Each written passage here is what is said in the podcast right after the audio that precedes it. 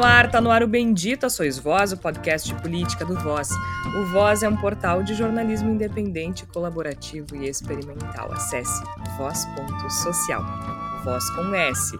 No Twitter e Instagram é voz underline social e você também encontra o nosso conteúdo em facebook.com barra voz.social. Você pode ouvir os episódios anteriores do Bendita Sois Voz no nosso site, voz.social, ou em outros agregadores. Eu sou Georgia Santos e desde o início da pandemia de coronavírus, nós nos reunimos em edições especiais do Bendita Sois Voz, cada um na própria casa, respeitando ainda sim a necessidade de isolamento social que permanece. Mas permanece agora com uma luz no fim do túnel. O Reino Unido começou a vacinar a população contra a Covid-19 na terça-feira, dia 8. Os britânicos estão sendo imunizados com a vacina da farmacêutica norte-americana Pfizer e da empresa alemã de biotecnologia BioNTech. Margaret Keenan, uma senhora de 90 anos, foi a primeira a receber a dose. It's just really I don't know what to say. It's just overwhelming. The first, really. Enquanto isso, por aqui, o presidente da República Federativa do Brasil, um país em que centenas de milhares morreram em função da Covid-19, não faz nada. Não, ele faz sim. Jair Messias Bolsonaro inaugurou uma exposição com as roupas que ele e a primeira-dama Michele usaram na posse. Quanto mais cena fizer lá, mais eu ganho aqui. então ele acabou de marcar história, né? Aqui uma vitrine aqui o terno é de qualidade e é um, uma nova marca que aparece no mercado. Muito obrigado a ele. E, obviamente, né, tudo começou com uma doação. Né? então, esse é o nosso testemunho aqui. E também, né, a nossa eleição, estou vendo aqui o Onix, um dos primeiros parlamentares que acreditou na gente. Ninguém esperava, pouquíssima gente esperava, o Onix acreditou. E deu azar que nós chegamos, né, Alex? Ele faz muita coisa, gente. A gente espera, quando entregar a faixa para o futuro presidente, que nós entreguemos o Brasil bem melhor do que pegamos no início do ano passado, que apesar de uma pandemia e de outros problemas, o Brasil é um dos países que melhor está saindo na questão da economia. Essa economia que eu falei que ela é tão criticada, né? Primeiro vida, depois economia. O governo de São Paulo anunciou que pretende começar a imunização com a Coronavac em janeiro, mas depende da aprovação da Anvisa. A vacina está sendo desenvolvida no Brasil pela chinesa Sinovac em parceria com o Instituto Butantan. Isso mesmo, essa é a famosa, famigerada vacina chinesa. O problema é que Bolsonaro colocou militares na Anvisa para justamente justamente controlar a aprovação dessas vacinas. Ora, é quase como se ele não quisesse que a pandemia acabe. Ele falou que cura a Covid com ozônio. ozônio é. Com aplicação de ozônio. Não pergunta onde é a aplicação, não. Né? É, aplicação do ozônio. Ai, Jesus. Tinha muita gente indo pra lá tomar. É, Estou com Covid. E a gente vai falar disso e de outras coisas que acontecem nesse Brasil insano de 2020, que, aliás, eu fiquei sabendo que em dezembro ainda tem chuva de meteoro, umas coisas muito loucas acontecendo no céu do Brasil. Só para encerrar 2020 com chave de ouro. Mas eu não vou ficar aqui tagarelando sozinha, obviamente eu estou acompanhada dos meus companheiros. Flávia Cunha. Oi, Flávia. Oi, Georgia, Igor e Tércio, ouvintes. Olha, sobre essa exposição de roupas aí do Jair Bolsonaro e sua excelentíssima, só tenho para dizer, parafraseando a saudosa Fernanda Young, bando de cafonas, né? Porque, olha, pelo amor de Deus, né? É, é muito mau gosto nesse momento fazer esse tipo de coisa, né? Eu acho que o Bolsonaro já foi comparado, já foi chamado de Bolsonaro, né? E realmente parece, né, que enquanto o país pega fogo, ele está lá fingindo que está tudo bem, né? Ao menos nos renderam ótimos memes na exposição, eu vi maravilhosos e eu acho que é isso, isso que, que nos leva adiante, né? Porque eu acho que é essa capacidade que, que a gente tem de não perder o bom humor mesmo em meio a um, a um momento tão difícil como esse, né? Mas eu, eu, eu, eu gostaria também de adicionar, além de cafonas, né? são incompetentes ou mal intencionados, porque é, é tanto mau gerenciamento dessa crise sanitária gravíssima que a gente está vivendo, que eu não sei, eu não sei se é só má intenção ou se é incompetência mesmo. Que pena que a gente não tem uma vacina contra o Jair Bolsonaro, né, Igor Natush? Seria bem mais simples. Com certeza, Georgia, Flávia, Tércio, ouvintes do Bendita Sois Vós, a gente, enquanto o, a Inglaterra está até ressuscitando grandes nomes da literatura internacional para receber vacina, já que o segundo vacinado na Inglaterra se chama William Shakespeare, né? Então, estão até fazendo esse tipo de jogo. Que maravilha! A, a gente, mas é, enquanto isso, a gente fica assistindo o nosso presidente da República fazendo inauguração de roupas. E eu queria aproveitar essa abertura do programa para deixar a minha solidariedade à filha de Jair Bolsonaro, acho que o nome dela é Laura, não tenho certeza, que tentou fugir né, durante a inauguração das peças de roupa, mas infelizmente foi forçada a voltar para o lado do pai. Ela tentou, não conseguiu. A gente dá essa demonstração de solidariedade ao esforço dela. E seguimos em frente, né, enfrentando a insanidade que tomou conta do Brasil em todos os aspectos, que se manifesta desde a pessoa que se recusa a usar máscara no meio da rua, ao presidente da República que está com a agenda tão vazia no meio de uma pandemia que está chegando perto de matar 200 mil brasileiros, que tem tempo de inaugurar linha de roupas que usou durante a posse, e no meio dessa toda essa insanidade, com a esperança da vacina, que é uma grande esperança, sem dúvida nenhuma, e está se concretizando em outros lugares do mundo, a gente vai tentando sobreviver ao nosso calvário, ao nosso caminho pelas trevas, para ver se a gente encontra a luz no final da trilha. Pobre da Laura e pobre de nós brasileiros, né, Tércio Sacol? Afinal de contas, o Tércio disse aqui para o nosso ouvinte, hoje, a gente está gravando hoje no dia 8 de dezembro, terça-feira, o podcast vai ao ar no dia 9, e a gente levou meia hora para começar a gravar, meia hora. Mil problemas, eu tô na sala sozinho, não tô escutando, aí lá pelas tantas estavam dois falando ao mesmo tempo, e assim foi indo, né? E aí o Tércio Sacol disse brilhantemente que provavelmente era um indicativo de que as vacinas no Brasil não dariam muito certo, né, Tércio? Esse começo não está sendo muito auspicioso, não, né? Não, é o prenúncio, né? O prenúncio da, da catástrofe, é, da, da próxima catástrofe, né? Porque é uma, é uma minissérie em capítulos, assim. É, o Brasil supera qualquer, qualquer série do Netflix. Eu estou muito triste na realidade, Georgia. É, feliz porque principalmente parece que é, é, um, é um sopro de esperança para que saiamos desse buraco sem fim, mas saiamos como humanidade, não como país, né? É, acredito que o Brasil está uh, imbuído aí numa briga política.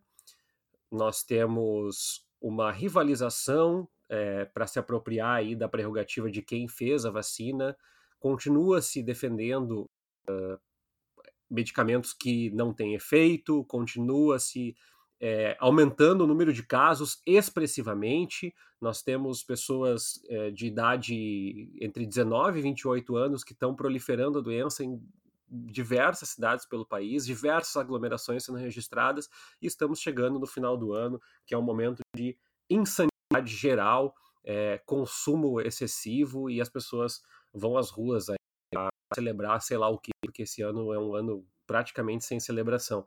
O que para mim é mais triste, Jorge, é que quando a vacina chegar, e a, a, um, em algum momento ela vai chegar, o meu medo é que a gente simplesmente passe uma borracha, sabe aquela é, borracha que a gente tinha no ensino fundamental, que tinha um lado branco e um outro lado escuro, e aí o lado escuro dizia que apagava a caneta, e era mentira, porque ela não apagava a caneta, era só uma estratégia de marketing. Bom, eu maior tive ilusão, maior é. ilusão da vida. Eu, eu, tive aquela borracha. E eu acho que o, o, eu tenho medo que uh, a vacina, claro, ela vai ser muito positiva, mas ela traga aquela borracha, que é borrar tudo que foi 2020 deixou ali arrastado, mas a gente continua nas próximas folhas do caderno e a gente apague as mais 176 mil mortes que o Brasil já registrou e a tragédia que foi socialmente, economicamente e, claro, a tragédia civilizatória que a pandemia e a outra pandemia que é o governo Bolsonaro deixou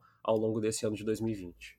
Tércio, fica aqui comigo um pouco, porque assim, ó, a minha avó, minha avó tem 83 anos, é, não, não teve educação formal deve ter estudado até o equivalente a algo como a quarta série, assim. E ela nunca foi muito ligada em política, mas agora ela tem um pouco, ela tem dificuldade de mobilidade, então ela passa bastante tempo no sofá e pede para ver TV, então, entre uma missa e outra, ela assiste a Globo News. E esses dias a, a minha prima mandou uma me mandou uma mensagem no WhatsApp dizendo que ela a avó tá falando mal do Bozo, ela disse. E eu disse: o que, que ela tá dizendo? Tá dizendo que ele é um assassino. E assim, gente, a minha avó, eh, como eu disse, assim, ela não é uma pessoa que tenha tido educação formal, não é uma leitora voraz, não. Uh, não, não é fácil para ela compreender nuances políticas, ela é uma mulher muito simples. Mas ela consegue perceber de uma maneira muito clara uh, que ele promove a morte das pessoas com uh, as ações dele ou com as não ações, né? E eu acho que uma das coisas que deixa isso muito claro é a forma como o Brasil está se posicionando diante da possibilidade de vacinar a população, né, Tércio? Porque o Brasil, nos acordos internacionais, se coloca no final da fila. Sim, eu acho que tem vários aspectos aí. Primeiro, é, o Brasil fez uma escolha política por não fazer acordos prévios com mais empresas. Isso está nos custando politicamente o atraso na busca é, por empresas como a Pfizer que possam oferecer. Lembra, Georgia, que até poucas semanas atrás o governo dizia nós não temos interesse nessas vacinas porque nós não temos as condições de transporte e armazenamento. E agora o Brasil ameaça fazer a compra, né? Então é, esse governo ele, ele é todo atrapalhado nessa gestão. E existe uma geopolítica da vacina. Eu acho muito importante deixar claro isso. Se só, só fossem pessoas pobres que estivessem morrendo, provavelmente a vacina tardaria muito mais para acontecer. A grande questão é que existe uma mobilização, empresas, laboratórios, organizações internacionais, farmacêuticas que estão dando conta disso. E eu acho muito importante deixar claro desde agora, e até o Jamil Chad, uh, colunista do UOL, ele, ele assina uma coluna no dia 8 é, de dezembro, colocando que o governo brasileiro ele optou pela menor cobertura na Aliança Mundial de Vacinas, que é a COVAX, né? É, essa COVAX ela permitia a possibilidade para os governos solicitar vacinas de 10% a 50%. O Brasil optou por 10%. Então, é, o Ministério da Saúde é, diz que optou por, pelo mínimo, mas que no contrato a pasta pode adquirir mais vacina. Isso não faz nem sentido. O Brasil é o segundo país em registro de óbitos no planeta é, em relação à Covid-19. E tudo isso tem a ver, claro, com uma lógica política. O Bolsonaro ele quer ficar conhecido e os seus ministros, seus asseclas, né, suas milícias, eles querem ficar reconhecidos como a prerrogativa de todo o salvamento, né? todo uh, o processo de angariar apoio no Brasil. Só que isso é impossível, porque o Brasil é uma república federativa, torta, mas é uma república federativa. E eu acho muito importante deixar claro para o nosso ouvinte agora que o atraso, para a incerteza e a euforia dada ao governador João Dória, que anunciou uma vacina, mesmo sem ter os protocolos todos cumpridos, é, junto a, ao Instituto Butantan, registrados junto à Anvisa, causa uma euforia coletiva. Por quê? Porque a incerteza sempre gera uma lacuna. As pessoas estão incomodadas com a falta de perspectiva. Então, é, e, isso, e é importante deixar claro uma outra coisa, Jorge, pra, só para introduzir esse assunto. Existe uma quebra no número de vacinas, ou seja, vacinas que tem problema no transporte, que não duram, que o armazenamento não, não se efetiva. Existe um problema de distribuição, existe um problema de ser segunda dose e também existe um problema de não efetividade.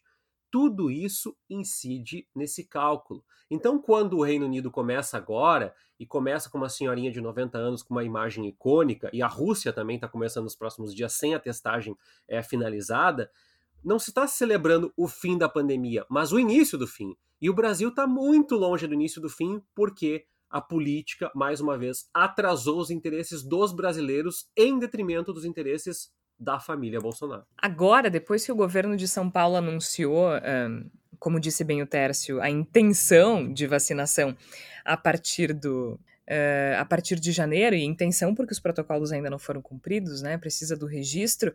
E eu ouvi agora há pouco na Globo News dizendo que a intenção do governo de São Paulo é pedir para a Anvisa tanto o registro emergencial, que aí permita uh, uma vacinação que comece rapidamente, quanto o registro definitivo esse pode levar 60 dias. Então, o governo de São Paulo deve entrar com esses dois pedidos com relação ao registro da vacina, enfim, né?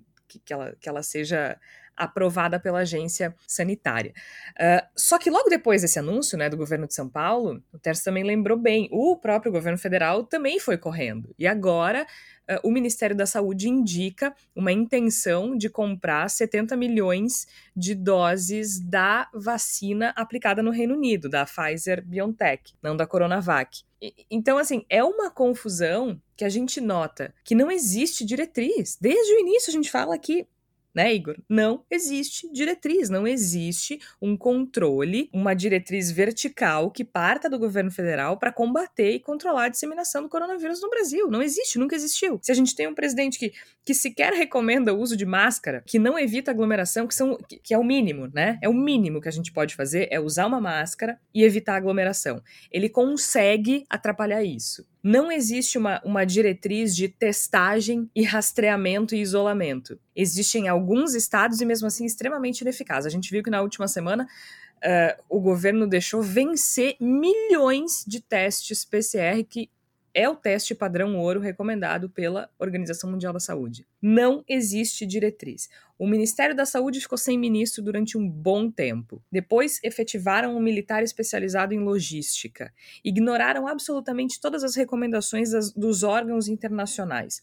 Fizeram pouco caso da vacina o tempo inteiro transformaram a necessidade de vacinação numa questão de liberdades individuais aliás, continuam dizendo isso, né? Que a vacina será gratuita quando houver e for aprovada, será gratuita pelo SUS, mas não será obrigatória. Transformando isso, como disse muito bem o Tércio, numa questão política. Então, não existe diretriz, mais de 177 mil brasileiros morreram, e aí agora quando todo mundo já está praticamente organizado e apostando nas vacinas, agora o governo corre atrás para tentar tentar comprar, porque aí tu faz, tu faz um acordo de intenção de compra de 70 milhões de doses. É uma, é uma piada, é uma palhaçada. A minha avó tá certa. Esse cara não tem a menor intenção de salvar a vida de ninguém, Igor. Não, não tem a menor intenção de salvar a vida de ninguém, embora ele tenha, sem dúvida nenhuma, a intenção de colher os louros da salvação das pessoas, né? Porque me parece cada vez mais que o que Jair Bolsonaro deseja é, se, é obter o melhor de dois mundos, né? Ele quer ser o herói sem assumir qualquer tipo de responsabilidade, sem fazer nenhum tipo de gesto na direção efetiva de construir soluções para o que quer que seja, mas ele quer poder colher os louros dos triunfos obtidos a duras penas por outras pessoas, por outros grupos, por outros elementos. E a gente vê isso com uma clareza desesperadora nessa situação toda que envolve a vacina. A gente tem que pensar que mesmo que o Brasil conquiste, consiga adquirir essas 70 milhões de doses, o Brasil não tem seringas em quantidade suficiente para aplicar essas vacinas. Nós estamos há oito meses numa situação desesperadora causada por uma pandemia. Desde o início se fala da necessidade de aguardar para que chegue a vacina e o Brasil não fez o planejamento logístico básico para poder assim, aplicar né? a vacina. E assim, né, Igor? qual é a principal característica, a principal qualidade do senhor, excelentíssimo senhor ministro da Saúde? Ah, pois é. Ah, pois é. O cara é o rei da logística, e aí agora a gente não tem onde armazenar, porque as vacinas, dependendo da vacina, precisa de uma, eh, uma temperatura bastante específica, não tem seringa para aplicar, mas e o ministro rei da logística? É a única coisa que ele sabe fazer. Não, eu acho que uma das coisas que ficam muito claras e que às vezes se relativiza, e eu sempre friso essa tecla, eu acho importante a gente continuar frisando, batendo forte nessa tecla, é que o ministro da Saúde, Pazuello, ele é um fracasso grotesco grotesco. Ele é uma das figuras mais responsáveis pela tragédia que nós estamos vivendo. A gente olha para Jair Bolsonaro e vê as suas mãos sujas de sangue, mas não são apenas as mãos de Jair Bolsonaro. As mãos do ministro Pazuello estão sujas de sangue porque ele é um incompetente e ele é um puxa-saco, ele é um pelego, ele é uma figura que entrou no governo apenas única e exclusivamente para fazer as vontades do seu chefe, sem saber absolutamente nada sobre o seu setor num momento extremamente grave e importante do país. Então, eu acho que a gente não pode, de forma alguma, aliviar a situação do ministro da Saúde. Ele, ele é um fracasso desesperador e é uma pessoa que, com certeza, se a gente no futuro conseguir responsabilizar as pessoas que estão causando essa tragédia no Brasil, o ministro tem que estar sentado no banco dos réus tanto quanto o Jair Bolsonaro. Isso é muito importante que a gente tenha com muita clareza. E, e a gente vê que a, a disposição do governo de Jair Bolsonaro, a disposição dessas pessoas, é apenas tentar controlar a narrativa. Não há nenhuma tentativa de controlar a, a doença, a Covid-19, de criar condições, se jogou tudo nas costas dos estados. Depois, até pretendo conversar, falar um pouquinho mais a respeito disso, porque eu acho que a gente tem desdobramentos políticos muito graves do que está acontecendo, mas, por enquanto, deixar claro que Jair Bolsonaro não tem interesse de controlar nada, Jair Bolsonaro não deseja, antes mesmo do esforço de controle, Jair Bolsonaro não deseja ter a responsabilidade de tomar gestos para fazer esse controle. Por quê? Porque além de tudo, de todas as inúmeros defeitos, todos os inúmeros defeitos morais e de caráter que existe nesse governo, Jair Bolsonaro comanda um governo covarde, comanda um governo que tem medo, que receio de tomar qualquer atitude incisiva e assertiva a respeito de qualquer problema. Jair Bolsonaro senta, faz piadinha, faz arminha com a mão, fica dando risadinha, esperando que os problemas se resolvam sozinhos para ele poder dizer, viu só, eu resolvi o problema. O Pazuello falou que trabalhava com uma, duas ou três opções de vacina. Ou seja, ele não sabe. Se ele trabalha com uma, duas ou três, ele não sabe quantas são. O Brasil, ele alega que ele deveria receber, por ser um, um, país subdesenvolvido, as vacinas de forma gratuita, ele tem toda essa, essa discussão aí com o consórcio, com o COVAX, mas a grande questão é que eu acho de fundo é planejamento. E quando eu falo planejamento, eu já vou entrar nessa questão que o Igor traz aqui, é, ah, mas o Dória não é essa boa pessoa. Se o Dória está tomando a liberdade de chamar uma coletiva e fazer um carnaval em torno de uma data de planejamento de vacinação em São Paulo, é porque faltou organização e gestão política. Se o Bolsonaro não tivesse vindo a público dizer que ele, so, que ele estava se opondo às vacinas desde o início, porque elas não seriam testadas, a cloroquina foi testada e, tudo bem, mas as vacinas testadas precisam ser testadas. Bom, precisa, tudo precisa ser testado.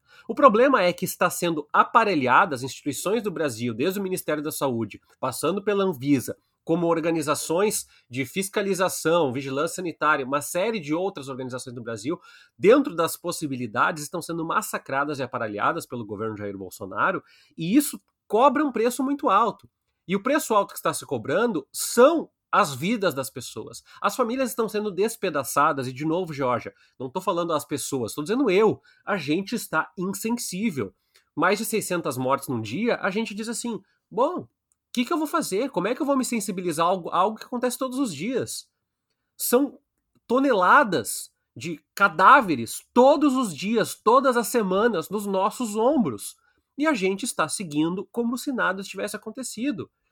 Veja, a gente se mobiliza cada vez menos por conta das mortes. Acontecem tragédias uh, uh, de toda ordem e a gente está naturalizando a morte. E, e, e, é muito interessante pensar isso dessa perspectiva, porque é a marca do governo Jair Bolsonaro.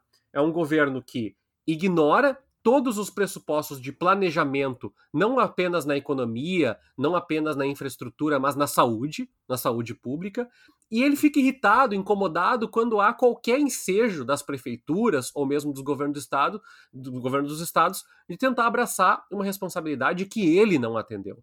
E é por isso que eu, eu venho conversar com, com o nosso ouvinte, eu acho que esse assunto ainda é importante, porque é, diante da ineficácia, da ineficiência do governo de gerir uma proposta de vacinação e uma proposta de prevenção e de rastreamento, como, como a Georgia colocou antes, nos sobra somente a, a, o, o, desespero. E aí eu apelo de novo para o nosso ouvinte: se der para ficar em casa, fica em casa. Se der para é, usar máscara sempre, usa máscara sempre. Se der para evitar o contato com as famílias no final do ano, evita eu sei que é doloroso, eu sei que é triste. É, eu estava comentando esses dias que é muito triste eu me despedir dos meus alunos que eu sei que estão se formando, que passaram 3, 4 anos do meu lado na sala de aula, eu não poder cumprimentar, não poder dar um abraço. Mas é o preço que nós pagamos por ter uma completa incompetência na gestão pública da saúde. Uh, eu concordo contigo, Tércio, só queria acrescentar né, que essa possibilidade de interferência ideológica na, na Anvisa, que inclusive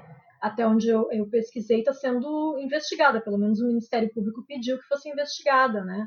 Eu acho isso muito grave, porque a gente, há um tempo atrás, a gente jamais ia questionar né, a, a, a, a questão de, de se, se, a gente acreditava ou não num órgão como a Anvisa. E agora a gente, no governo do Jair Bolsonaro, a gente fica em dúvida, né? Será que a Anvisa está tomando determinada atitude porque por interferência do governo ou está tomando determinada atitude porque realmente é o melhor para a saúde da população. E imagina isso no momento que a gente está vivendo, né?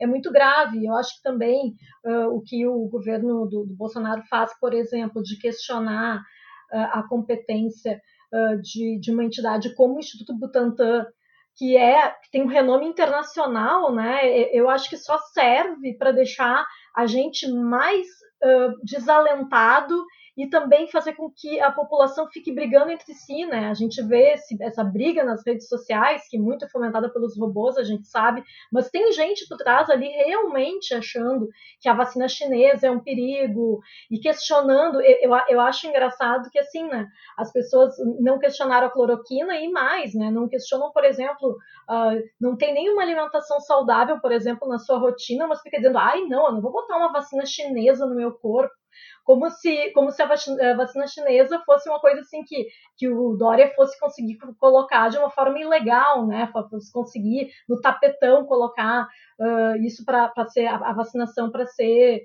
uh, uh, a vacinação na, na, população de São Paulo como uma coisa que, que não fosse ser autorizada pelas autoridades competentes, né?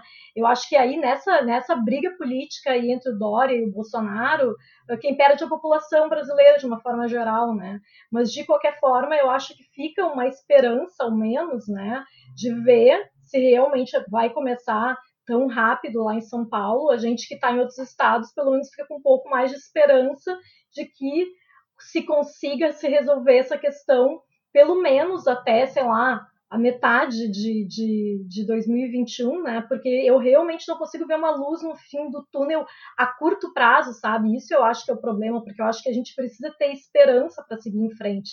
E é muito difícil, né? A gente vendo assim a normalização das mortes, como o Tércio comentou, é, é muito complicado para a gente, para a nossa saúde mental mesmo, né? Porque a gente tem que conseguir, os nossos mecanismos internos, seguir em frente, né? Quem está com, com a saúde física boa, né?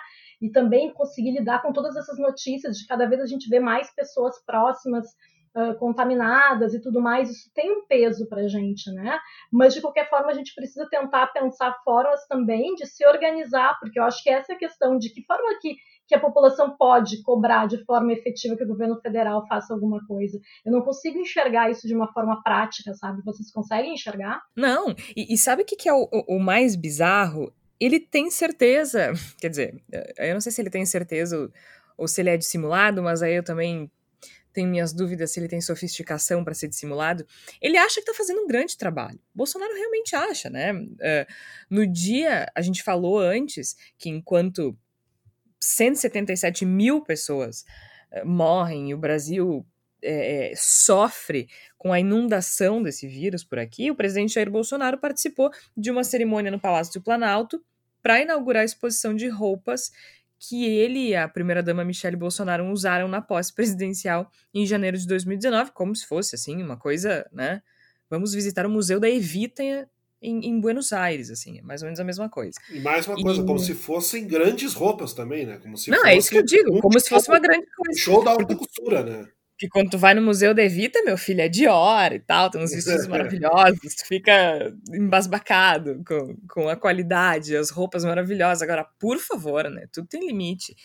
E nessa cerimônia, Igor, ele diz que a, um, elogiou o enfrentamento à pandemia de Covid-19 realizada pelo próprio governo e disse que, apesar de uma pandemia e de outros problemas, o Brasil é um dos países que melhor está se saindo na questão da economia. Ele ignora completamente tudo, né? É, e assim, é um festival de desinformação. Só, só antes de.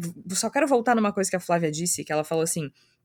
É, que as pessoas falam da vacina chinesa, né? E essa coisa de eu não vou botar esse troço no meu corpo. Cara, os brasileiros é, são imunizados com vacinas da Sinovac há muitos anos. A vacina da hepatite A, da hepatite combinada A e B, vacinas da gripe, tanto a H5N1 quanto a H1N1, existem vacinas em circulação no Brasil que imunizam brasileiros produzidas pelo laboratório Sinovac BioNTech, que é uma empresa farmacêutica, biofarmacêutica, uh, que se concentra justamente na produção, né, pesquisa, desenvolvimento e comercialização de vacinas.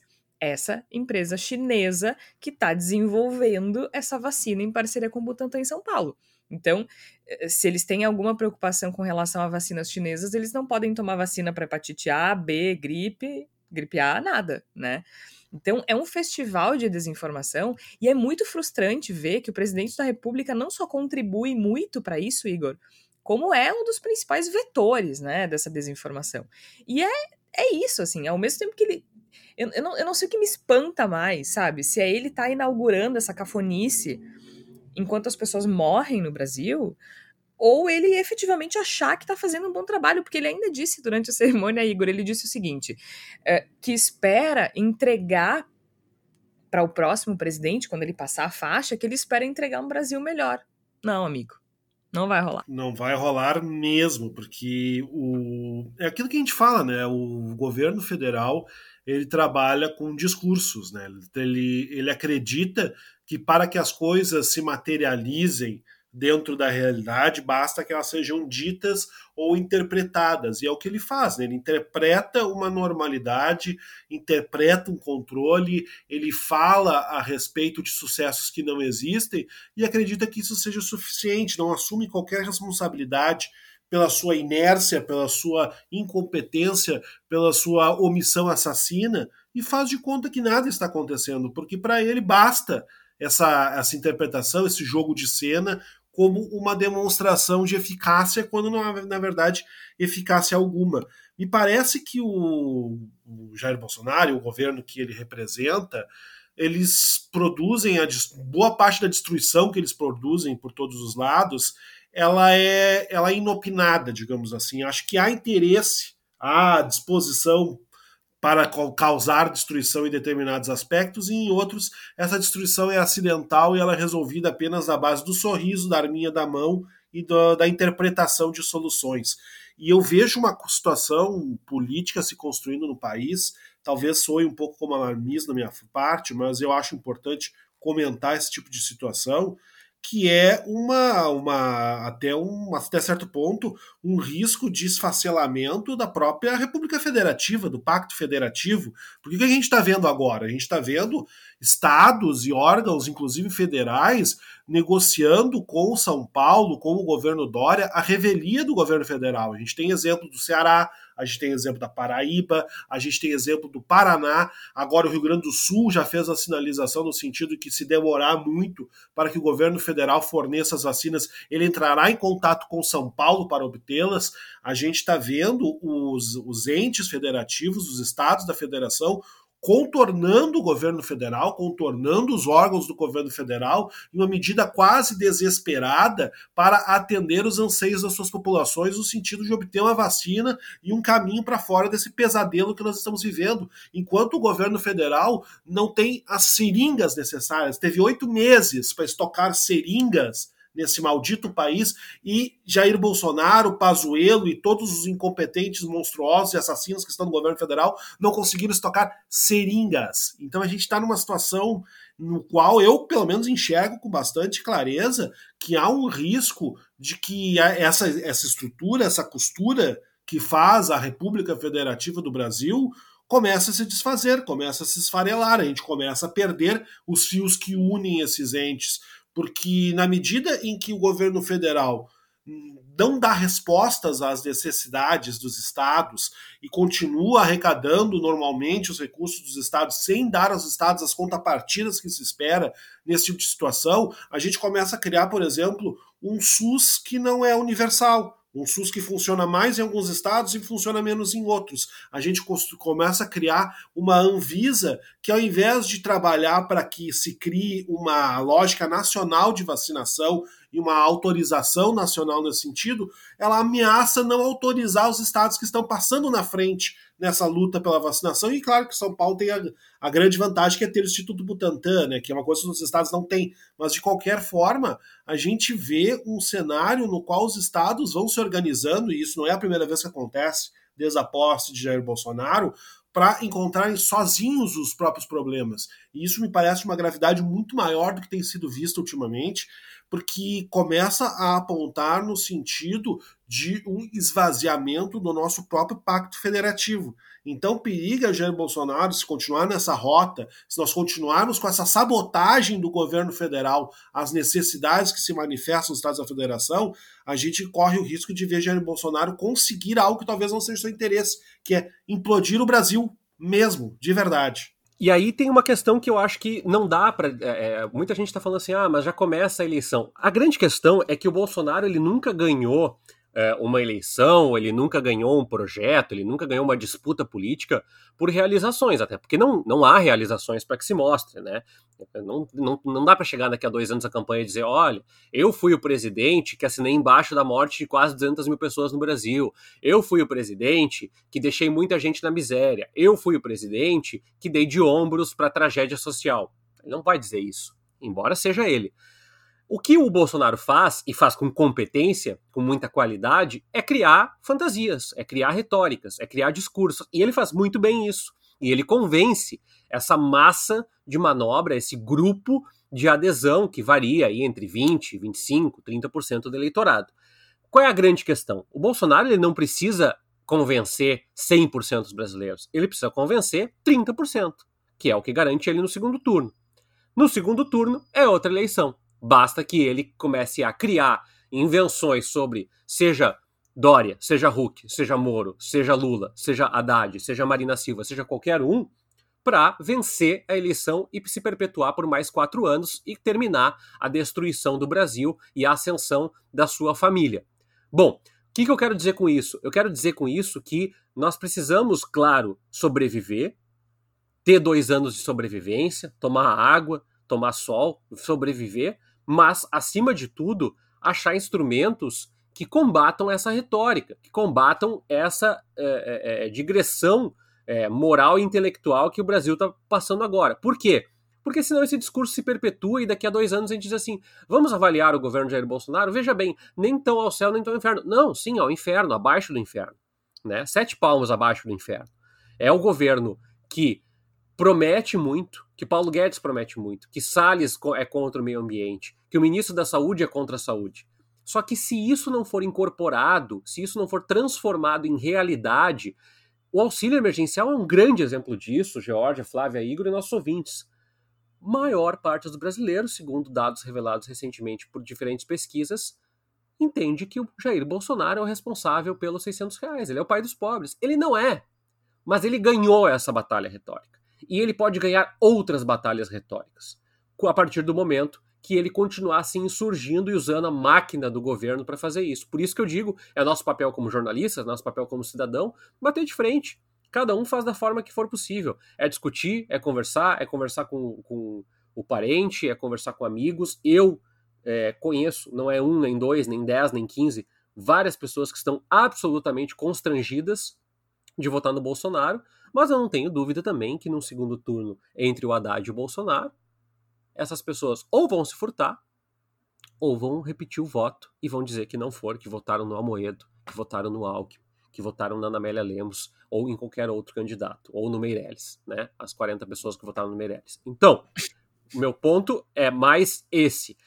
É importante sobreviver, é importante uh, apontar o dedo e mostrar as fragilidades do governo, mas é muito, muito, muito, muito importante também que a gente se prepare para descobrir formas de desmistificar esse instrumento retórico que o governo usa, porque senão a gente pode ter que viver mais tempo com esse governo. Pois é, nessa, nessa guerra de narrativas, né, Tércio?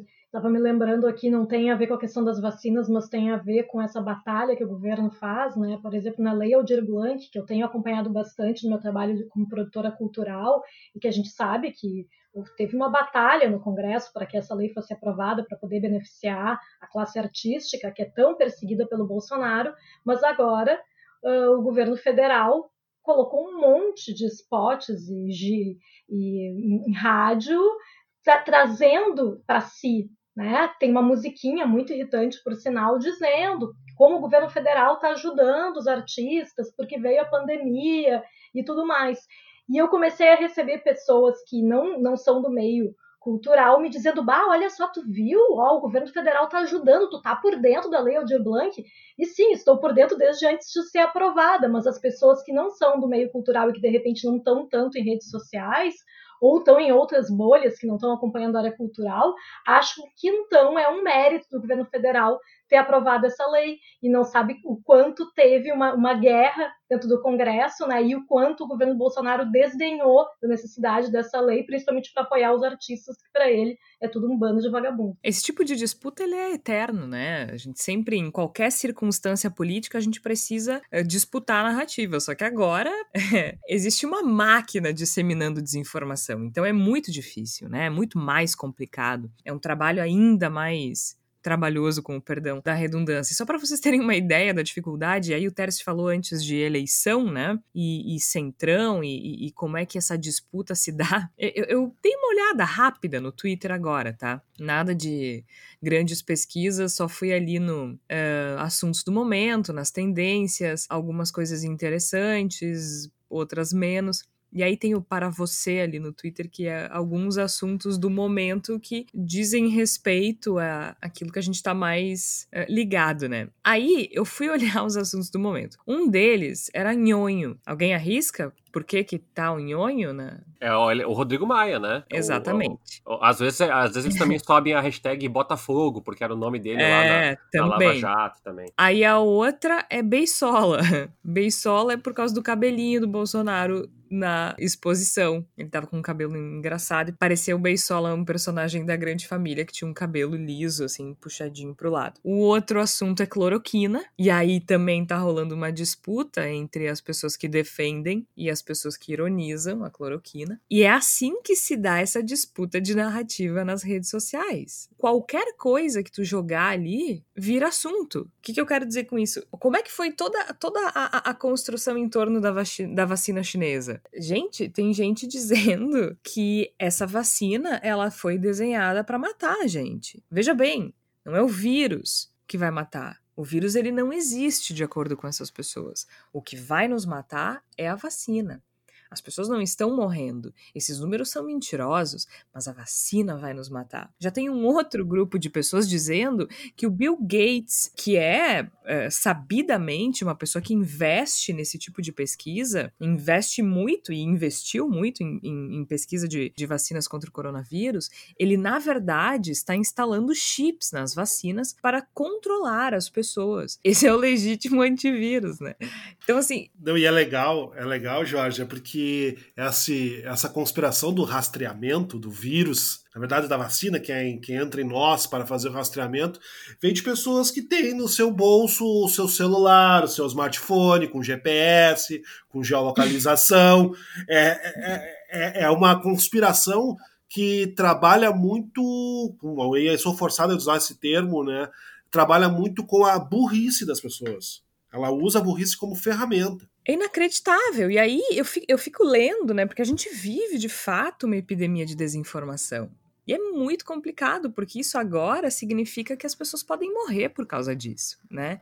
Uh, se antes a gente falava em assassinato de reputações, e ainda acontece, agora a gente está falando de assassinato de verdade, de gente morrendo em função da desinformação. Tá cheio de gente dizendo: eu não vou tomar vacina, Deus me livre. Eu não vou encostar esse negócio em mim. A gente está vendo uma esperança no fim do túnel com o desenvolvimento das pesquisas e das vacinas, mas a gente precisa lutar com algo que não vai embora com vacina, porque não existe vacina contra ignorância. Não existe. E aí, né? Uh, a gente está vendo uma luz no fim do túnel no combate à pandemia, mas eu não vejo uma luz no fim do túnel no combate à ignorância e à desinformação ainda. Não é exatamente o o tema do nosso episódio de hoje, mas eu acho que é muito. É, a questão da vacina ela é muito reveladora do quanto nós estamos sendo sufocados pela ignorância. A desinformação está vencendo, sim. E a gente faz jornalismo, a gente produz conteúdo, a gente produz informação e não está sendo suficiente. Por quê? Vamos supor, vamos, vamos pegar a Globo News como exemplo que a gente já citou antes. A Globo News faz uma reportagem explicando como a vacina funciona, por que a vacina é segura, se não fosse segura não teria sido aprovada, por que, que ela pode ser importante no combate ao coronavírus e, né, para frear a disseminação do vírus. Aí alguém vem e diz assim, mas a Globo News mente. É a Globo lixo? Eles mentem? Ah, é verdade. Pronto! não precisa de argumento. Tu não precisa desconstruir o argumento de que a vacina foi testada, de que passou por cientistas, de que foi desenvolvida sob, sob testes, de que houve três fases. Não, não precisa. É só te chegar e dizer, mas a Globo News é parte da Globo Lixo e eles mentem. Daí, né, Jorge, a importância de que o jornalismo não seja. Uh, claro, não estou simplificando aqui, tem pessoas estudando isso há 20, 30 anos, mas daí a importância do jornalismo ter um caráter comunitário. Porque quanto mais próximo for dessas pessoas, mais essa interlocução fica, é, no mínimo, com uma névoa, né? Porque quando um médico vai para a Globo News e diz assim, ah, esse médico é comunista, ele quer implantar um chip chinês na gente e tal. Agora, se é o médico do teu bairro falando, no teu jornal, na tua rádio, no blog do teu bairro, do estudante de jornalismo da faculdade vizinha e que tu conhece, fica muito difícil. Tu pode até dizer assim: não, eu acho que o médico está enganado, ele foi enganado, ele foi equivocado. Mas quanto mais o jornalismo conseguir e, e, aí é uma grande luta. O jornalismo precisa é, estender mais os seus tentáculos, ele precisa se capilarizar mais para o interior e para as forças de ele criar uma conexão. Por muito tempo, nós, nós, nós jornalistas, fomos muito falhos em criar uma instituição separada, apartada da realidade das pessoas. Né? A gente sempre falava do público, e agora o público também produz e gera informação e circula a informação que ele eventualmente quer gerar. Então, uh, eu, eu, reforço a importância de que o jornalismo, uh, que a gente pense estratégias, e falo para o nosso ouvinte aí, de dar suporte aí para organizações não governamentais, uh, jornais populares do interior, rádios comunitárias que possam fazer bons trabalhos, porque quanto mais a gente conseguir chegar perto dessas pessoas, perto dessa desse senhorzinho que manda áudio no WhatsApp do chinês, pô, tá aí o teu médico que trata o teu, teu reumatismo. Tu acha que ele é chinês também? Não, não, ele não. Tá, então tá. Se ele te disser que tem que tomar vacina, como é que fica essa situação? Ou, é isso. Se, se eventualmente o, o, o, cientista da USP, eu não confio na USP, a USP é do Dória. Ok, mas se a universidade do Rio Cacimbinhas, que fica perto da tua cidade, o que te, te, disser que isso é recomendado? Não, ali eu conheço, porque o fulano de tal foi meu sobrinho, ele se formou ali. Tá, então a gente precisa aproximar, Jorge. Isso é, eu reforço, a gente precisa é, capilarizar o jornalismo, e não só o jornalismo, a educação para o consumo de mídia nas escolas. A gente pensa muitas vezes que isso está apartado da realidade uh, do ensino, e não está. Se a gente não começar a conversar com pessoas de 6, 7, 8 anos e mostrar a separação entre opinião, confirmação do que tu acredita, e informação, realidade, recorte de realidade, filtro bolha, bom, a gente vai daqui a pouco perpetuar isso e multiplicar por mil. E a gente tem vários exemplos mundo afora, e o Brasil é um grande exemplo disso também. Então, eu acho que tem um trabalho mais emergente, que é, vamos lá, a gente precisa gritar, a gente precisa chorar, a gente precisa se abraçar uh, virtualmente, mas também tem um outro trabalho que é uma construção que ela depende de governos, depende de dinheiro, depende de investimento, mas também é um trabalho de formiguinha, é um trabalho de base, que é dizer para as pessoas: olha, a gente precisa valorizar um mínimo contrato social. Se cada um tiver a sua própria verdade, a gente pega as armas, começa a se matar e vai para uma guerra civil, porque não tem mais sentido viver numa sociedade onde é, é, é, como fala o Hobbes, né? Onde o, o, o homem é o lobo do homem, e aí a gente simplesmente parte do pressuposto que a gente eh, não tem o mínimo de, de possibilidades de convivência humana. Eu concordo plenamente, até porque eu acho que todo jornalista tem alguma história de que, sei lá, algum parente que não confia na Globo e diz que a Globo mente, mas se a gente vai lá e explica, acredita. Porque nos conhece, né? Porque confia, não confia numa instituição, mas confia na pessoa. Então, eu acredito muito que eu acho que o jornalismo precisa se aproximar das pessoas e não não é, e é interessante porque assim, não é para salvar o jornalismo, né? É para que as pessoas tenham acesso à informação de qualidade também. Eu acho que é uma coisa cíclica. Sim, óbvio que eu me preocupo em salvar o jornalismo e o jornalismo continua existindo e acho que é, continuará sempre, mas uh, mais do que me preocupar com o fato de as pessoas acreditarem no jornalismo ou não, é que isso está custando vida. As pessoas estão morrendo por causa da desinformação. E é por isso que a gente precisa insistir na produção de qualidade, né? Porque uh, agora essa, essa pandemia mostrou pra gente que uma informação equivocada, ou melhor, que a produção em massa de desinformação com o objetivo de desinformar, de causar confusão, de causar tumulto, custa caro. Nesse caso, custa vida, Igor. Justamente, me parece que as duas coisas são indissociáveis, né? A gente trabalhar no sentido de é, salvar as pessoas é salvar o jornalismo, né? Quando a gente trabalha no sentido de evitar que pessoas sejam vitimadas, que pessoas morram por causa dessa torrente de desinformação e de mentiras que é lançada sobre elas, o jornalismo ele é uma consequência, ele por consequência sairá fortalecido e sairá mais capaz de cumprir o seu papel, que é trazer informação e subsídios para a esfera pública poder discutir e poder chegar às suas conclusões sobre a sociedade, sobre o caminho que deseja seguir. Então é, uma, é um trabalho que se manifesta em muitas frentes, e eu acho que o jornalismo é uma dessas frentes, é uma frente muito importante a gente acaba precisando também questionar um pouco até onde, até que ponto determinados núcleos não estão sendo devidamente responsabilizados pelo seu papel nesse momento, porque a gente é óbvio que todos nós temos aplausos e todo carinho e todo toda a nossa solidariedade, nossas boas energias para quem está na linha de frente, para quem está trabalhando nas unidades de terapia intensiva, nos hospitais, para cuidar das vítimas da Covid-19. Mas será que a gente não tem que fazer um questionamento a respeito das classes médicas do nosso país?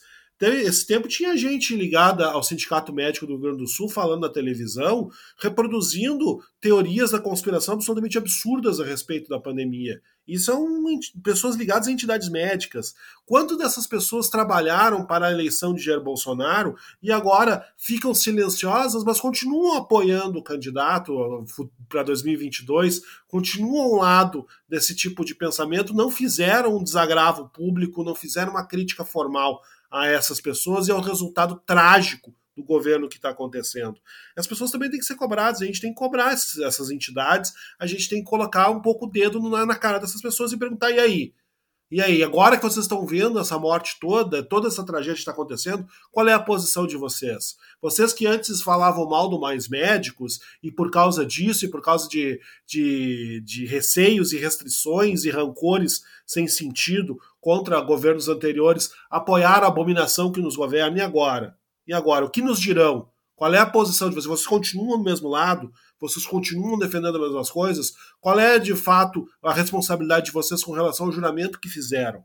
Isso também tem que ser cobrado. Eu acho que a gente tem que cobrar muito do jornalismo. O jornalismo tem a sua, a sua, a sua exigência, a sua necessidade nesse momento, mas a gente tem várias esferas que estão diretamente envolvidas com o que está acontecendo hoje no país que também não estão se manifestando de uma maneira adequada, que também não estão se posicionando, também não estão entrando como deveriam nessa luta. E eu acho que a gente tem que também, também é tarefa do jornalismo, cobrar esses, esses entes, essas entidades, essas pessoas, para que venha público e digam, no fim das contas, que, o que estão defendendo, de que lado estão. Sem dúvida nenhuma. Acho que está mais do que na hora de se, de se posicionar de os arrependidos se posicionarem também, né? E é interessante, essa semana eu vi algo que eu achei, assim, triste, e revelador. Um antigo eleitor do Bolsonaro disse que hoje se arrepende muito. Ele disse assim: Eu jamais votaria no PT, mas eu me arrependo muito de ter votado no Bolsonaro. Ele é completamente despreparado, insano e desequilibrado. Se eu pudesse votar no tempo, eu votaria nulo. tipo. Cara, amigo, é. senta aqui, vamos conversar um pouquinho. É, nós, temos, nós temos um problema aí. Se a, se é possível votar num fascista para não votar no PT, você está tomando decisões a partir de um pensamento fascista. Não, e assim, né? Vamos voltar. Se eu pudesse voltar no tempo, eu votaria nulo. Ou seja, tu não mudaria nada. Sim, não votaria. Não, faria, não mudaria nada. Não te posicionaria e permitiria que acontecesse exatamente o que está acontecendo. Exatamente o mesmo cenário. Tu continuaria elegendo Bolsonaro. Quando eu digo que a gente precisa estudar política, quando eu digo que tudo é política, que as pessoas precisam entender política, me chamam de louca e de obcecada. Então, acho que a gente precisa estudar política. Mas a gente vai se encaminhando para o final do Bendita Sois Vós. Muita raiva acumulada, pelo menos de minha parte, muita frustração por outro lado, eu fico muito feliz e satisfeita de ver que, menos de um ano depois do início da pandemia, nós já temos vacinas. E algumas pessoas já estão sendo imunizadas ao redor do mundo. Que bom. Uma pena que talvez isso demore para chegar no Brasil, muito embora eu veja vários uh, governos de vários estados se mobilizando para comprar a vacina da Sinovac e do Butantan. Isso é interessante, mesmo que o Bolsonaro é, tente, com todas as forças, atrapalhar a imunização dos brasileiros, os governadores estão se mobilizando e isso é importante. Se vai funcionar, não sei. Se, se o fato de a gente ter demorado meia hora para começar foi um prenúncio do desastre, eu também não sei. Mas eu vejo uma luz no fim do túnel. E graças à ciência, graças à pesquisa, que é tão desvalorizada por esse governo tão desvalorizada por esse governo. E agora que a gente chega na palavra da salvação, eu quero aproveitar isso para recomendar uma reportagem é, feita no Tilt, que é o blog de tecnologia do UOL, pela Bruna Souza Cruz e o Gabriel Francisco Ribeiro, que se chama Made in Brazil. Made, Made in Brasil, né? Nossos cientistas que estão revolucionando o combate ao coronavírus. Essa reportagem conta a história e o trabalho de 10 cientistas brasileiros que contribuíram para o desenvolvimento da vacina e outras formas de combate ao coronavírus. A luta mundial contra o coronavírus já resultou em muitos avanços científicos, alguns visíveis, outros não tanto, né? Que, que faz parte de um trabalho de base que a gente nem sempre alcança e conhece, mas cada informação ela é preciosa e leva a respostas mais rápidas. E nessas duas frentes existe muito suor brasileiro. E essa reportagem do UOL conta pra gente. Uh, aliás, é, é uma reportagem bem legal de ler, porque ela tem um infográfico bem interessante, como se fosse um super trunfo. Então, a gente tem, por exemplo, aqui a Esther Sabino, pesquisas com arboviroses, o superpoder, liderar o primeiro sequenciamento genético do novo coronavírus, feito em tempo recorde, em 48 horas. As armas, reagentes, metodologia de baixo custo e computador onde? No Departamento de Moléstias Infecciosas da Faculdade de Medicina da USP. Então, essa é a história da Esther Sabino, que tem uma longa carreira estudando o DNA do vírus, de vírus como o da dengue, do zika chikungunya, e essa médica coordenou o trabalho das mulheres que fizeram o sequenciamento genético do coronavírus no Brasil em 48 horas, usando metodologia de baixo custo. Então, assim, se as vacinas estão avançando, é porque existe ciência, existe gente trabalhando nessas pesquisas. E existem brasileiros trabalhando nessas pesquisas, mesmo com toda a dificuldade, porque esse governo se esforça muito para tirar todas as verbas de pesquisa dos pesquisadores nas mais diversas frentes. E mesmo diante dessas dificuldades, esses brasileiros conseguiram trabalhar para que essa vacina, para que essas vacinas fossem desenvolvidas em tempo recorde e, se tudo der certo, essa pandemia seja contida no próximo ano. Então, fica aqui a minha recomendação da Palavra da Salvação, que é o Made in Brasil, essa reportagem do Tilt, do UOL, produzida pela Bruna Souza Cruz e o Gabriel Francisco Ribeiro. Quem mais aí tem sugestões para a Palavra da Salvação dessa semana? Eu tenho a ver com esse, com esse, com esse tema aí que tu tá trazendo, é bem rapidinho. Eu, eu acordei para isso que tu falou, Jorge, meio tarde também. Eu trabalho em universidade e eu comecei a perceber, claro, é uma, bolha, né? Eu comecei a perceber que eu sigo poucas páginas uh, de divulgação científica. Eu nem falo de divulgador científico, youtuber ou, ou podcaster. Eu falo a agência da Fiocruz, é, do Butantan, da USP, da Unicamp. Tem muitos perfis muito legais, assim. E, e seguir e dar suporte nesse sentido, de compartilhar esses conteúdos, é uma forma, muito tímida, é verdade, mas é uma forma, e tá cheio de perfil fazendo esse trabalho. É, a agência da FAPESP, por exemplo, em São Paulo, que é de, de fomento à pesquisa, traz muitos conteúdos traduzidos em miúdos, assim, para públicos comuns, e eu acho muito legal, não só para quem nos ouve é jornalista, daqui a pouco descobrir pautas, mas principalmente porque dá para mostrar como o investimento em pesquisa em, em, universidades que têm um compromisso com a pesquisa, universidades comunitárias, universidades públicas também, é, tem um resultado.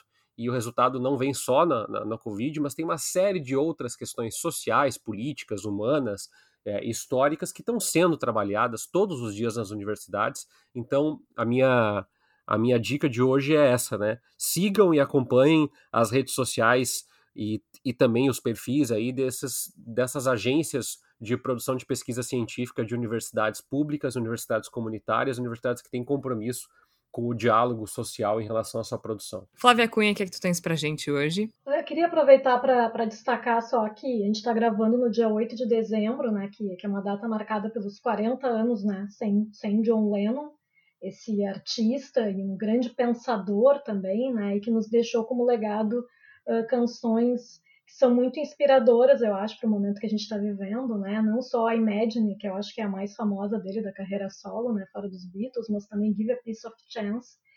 E eu acho que ele falava muito de paz, né? E eu acho que é isso talvez que a gente precisa, se a gente não consegue externamente, talvez internamente descobrir formas de ter um pouco de paz, né? Mas eu acho que aquela frase dele da, da, da música Imagine, que é imagine todas as pessoas vivendo em paz, realmente gostaria muito de poder imaginar isso, né? E é uma pena que ele criou essa música em 1971 e aqui agora a gente está aqui nesse 2020 vivendo esse momento tão difícil para o mundo inteiro. E a Flávia fala de datas, né? 8 de dezembro. Hoje faz mil dias do assassinato da Marielle. Mil dias do assassinato da Marielle e do Anderson. E a gente ainda não sabe quem mandou matar a Marielle. Então, uh, também como parte da Palavra da Salvação, eu quero recomendar para os nossos ouvintes um episódio do Bendita Sois Vós do ano passado, é, de março do, do, ano passado, em que a gente conversou com a Aniele Franco, a irmã da Marielle. E nesse episódio é, fica muito claro quem é a Marielle, o que ela fez, por que, que ela foi importante. Às vezes isso é, fica um pouco distante da gente, porque a gente fala muito do dessa personagem que se criou depois da morte da Marielle e passou a representar, a simbolizar é, uma luta bastante específica. Mas ali naquela conversa com a Aniele, a gente descobre quem era a Marielle, a irmã, né, a filha, em família, é, porque no final das contas a política brasileira perdeu muita coisa, mas é uma perda é uma perda que não se compara à perda da família. Então fica aqui também como sugestão é, de Palavra da Salvação esse episódio do Bendito Sois Voz de março do ano passado, de 2019, em que a gente conversou com a Aniele e pôde conhecer um pouquinho mais da Marielle, né? Porque fora do Rio de Janeiro a gente conhecia muito pouco mesmo da Marielle, né? Infelizmente foi a tragédia que aproximou a Marielle do restante do país. Então, essa conversa com a Aniele é uma forma de, de conhecer a Marielle e, claro, de a gente continuar pedindo justiça, porque mil dias depois a gente ainda não sabe quem foi o mandante desse crime. E muita gente poderosa envolvida, claro, dificulta tudo, né? Mas então fica aí também essa sugestão para lembrar com carinho da memória da Marielle e do Anderson. A gente vai ficando por aqui. O Bendito Sois Voz ele é publicado sempre às quartas-feiras, às 5 horas da tarde. Eu sou Jorge Santos, participaram a Flávia Cunha, o Igor Natucci, o Tércio Sacol. Todos nós aqui, a gente está prontinho, né, pessoal? O braço ou o bumbum só esperando, só esperando a vacina chegar. Tu, venha, vem que tem. Vem onde, vem onde vier. Só Chinesa, chegar. russa, australiana. Isso, alemã. Pode vir de onde vier, se for alienígena também, a gente tá topando, também, pode chegar. Também, também. Pode vir tá o Dória dar aqui, pode ser Eduardo Leite, pode ser qualquer um também, não tem problema nenhum. A Flávia já tava até se organizando pra ir pra São Paulo, né? Isso, já tô reservando hotel lá, passagem aérea, vamos lá, vamos lá. Vem, neném, vem, vacina que a gente tá prontinho, só esperando. Eu vi uma maravilhosa, só antes de encerrar, porque a gente precisa rir também, né? A gente precisa de memes pra ser feliz. E aí uma pessoa disse assim: Cara, vamos começar a vacinar no Reino Unido, né? Com a vacina da Pfizer BioNTech. Pra quê? Eles não têm nem carnaval. Eles vão se aglomerar pra quê? Pra tomar chá? É muito injusto. A gente precisa dessa vacina muito mais do que os ingleses. Olha, com Cara, sorte. Não tá errado. O nosso carnaval pode estar sendo prejudicado, mas de repente a gente vai ter umas, umas festas juninas maravilhosas no Brasil, quem sabe. Ah, já pensou? Já pensou? Aí era umas, né? Então tá, gente, é sempre um prazer conversar com vocês e os nossos ouvintes. Fiquem ligados, toda semana tem Bendita Sois Vós e espalhem, espalhem a palavra da salvação, espalhem a nossa palavra se tem algum amigo aí na tua, no teu círculo de, de pessoas próximas que ainda não conhece o Bendito a Sois Vós, manda aquele link bem bonitinho para ele, para ele ficar conhecendo. Esse foi um ano bem legal pra gente. A gente teve um aumento bem importante na nossa audiência, de mais de 60%. mesmo em outros países, na Alemanha, em Portugal. Então, se isso está acontecendo é porque vocês também são ouvintes fiéis e leais que estão aqui conosco toda semana e a gente precisa de vocês um pouquinho mais. Espalha a nossa palavra, espalha o link por aí para o Bendita Sois Vós crescer bastante em 2021, tá certo? A gente volta na próxima semana. Até lá!